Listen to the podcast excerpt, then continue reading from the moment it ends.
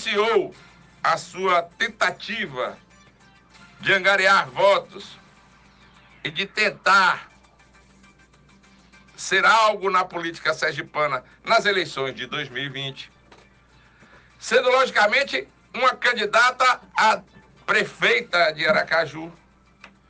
E chegou muito perto, logicamente, de se transformar na prefeita que hoje todos os aracajuanos teriam como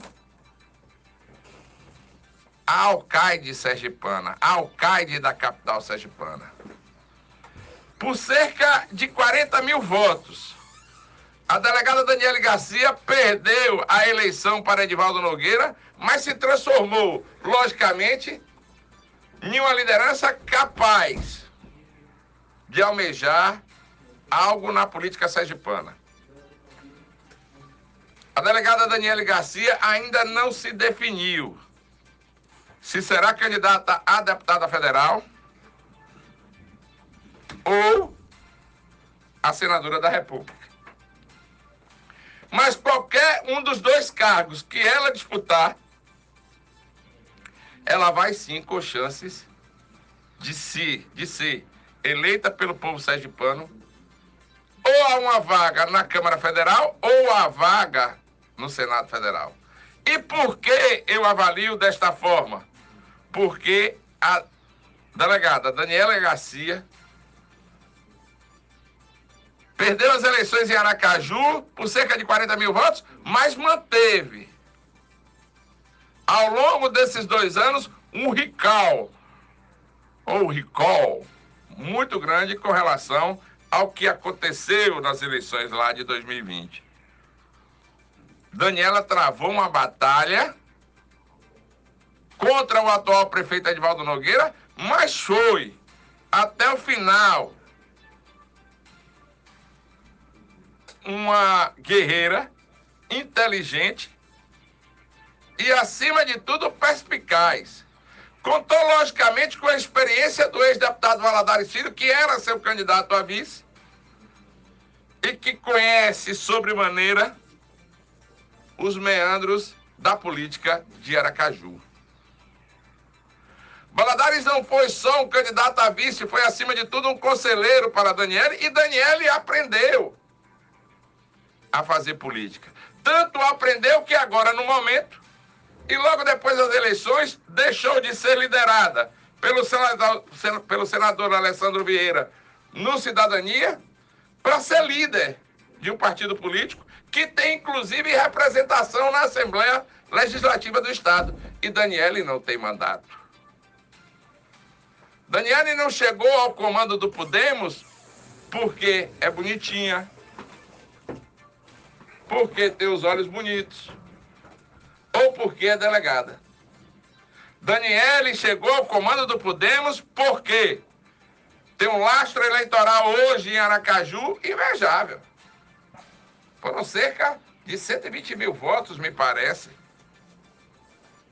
que Daniele Garcia teve no segundo turno em Aracaju. No entender de muitos, e também no meu entender, é um número considerável de aracajuanos que naquela ocasião votaram em Daniela sem nenhuma experiência política que fosse. Foram 109.864. 109.864 sergipanos votaram em Daniele Garcia. Daniele ou Daniela, às vezes eu atrapalho. É Daniela. L. L. Né? É, o lá é Daniela daqui.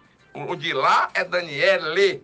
Né? Então, Daniele Garcia conseguiu, nas eleições de 2020, montar um esquema político eleitoral com a contribuição, logicamente, do PSB na época, de Valadares Filho, que repercutisse não só aqui em Aracaju, mas também que repercutiu no interior do Estado. Porque hoje, qual sergipano não conhece Daniele Garcia? Apesar dela ter sido candidata em Aracaju, ela teve uma projeção de Estado. Até porque bateu na trave de ganhar a eleição. Bateu na trave mesmo. E Daniele tem apoios que, no meu entender, são consideráveis. De Milton Andrade, que pode ser o pré-candidato ao governo do Estado pelo Cidadania. Tem, logicamente, o apoio do seu grande parceiro político, que é o senador Alessandro Vieira, do Cidadania, e deve montar o palanque do ex-ministro Sérgio Moro aqui em Sergipe. E você quer queira ou quer não queira, Sérgio Moro hoje, depois do anúncio da sua candidatura, já tem cerca de 10% dos votos em todo o Brasil. Tá certo, muita gente diz, e é verdade, Lula em Sergipe é praticamente imbatível. Mas 10% dos votos aqui de Sergipe, que serão dados a Sérgio Moro, logicamente, terão influência muito grande e poderão ser dados também à pré-candidata do Podemos ao Senado da República ou à Câmara Federal. No meu entender, uma vaga de deputada federal é muito mais palpável para a delegada Daniele Garcia do que, logicamente, para uma disputa de uma vaga só. Essa disputa de uma vaga só é uma briga, eu não vou dizer que é para cachorro grande, para depois não dizer que eu estou falando que os candidatos são cachorros, mas que é para top de linha. Aí eu não sei, mas acredito que sim, que Daniela tem cacifes para ser a senadora da República em Sergipe. Principalmente se costurar alguns apoios interessantes. E olhe, para senador não tem segundo turno. Para senador é um turno só. E agora, até para respeitar a dona as costas de Rominho, eu vou perdoar Daniele de uma crítica que eu iria fazer. Daniele, Alessandro Vieira e a galera do Cidadania e do Podemos precisam se aproximar mais do povo precisam se aproximar mais das bases. Deixar um pouco a história das reuniões de gabinete, das reuniões de Brasília, das reuniões aqui, que às vezes são intermináveis, e ir para a ponta e conhecer os problemas enfrentados pelas comunidades. Em Tobias Barreto, em Propriar, em Neópolis, em Diaroba, em Ubaúba, em Nossa Senhora do Socorro, em Japaratuba, Pirambu, Ilha das Flores. Os executores perderam a produção com as chuvas. Veja se aparecer um político que fosse lá. A não ser o governo do estado de Sergipe que contribuiu para resolver e minorar o sofrimento dos, dos risicultores. Secretário de Agricultura. Né? O secretário de Agricultura de Sergipe foi direto para lá, Zeca da Silva. Figuraça, gente boa, um abraço para você, Zeca. Mas não apareceu Daniele, não apareceu Alessandro Vieira, não apareceu ninguém. Num momento difícil para aquela comunidade. Veja se alguém foi em Porto da Folha quando choveu demais. Veja se alguém passeou no sertão.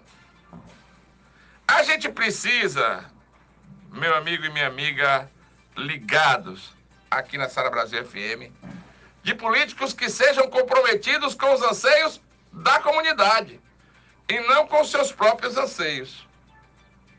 E aí, no meu entender, se o Cidadania, se o Podemos, se os políticos vinculados a esses dois partidos estiverem mais perto do povo, eles têm a condição de obter o maior sucesso eleitoral, político eleitoral, logicamente agora em 2022. Mas esta é a análise que eu faço da pré-candidatura de Daniele Garcia ao Senado Federal e acredito que com o recall, o recall obtido nas eleições de 2022, Daniele Garcia pode ser um grande nome na disputa de uma vaga no Senado Federal.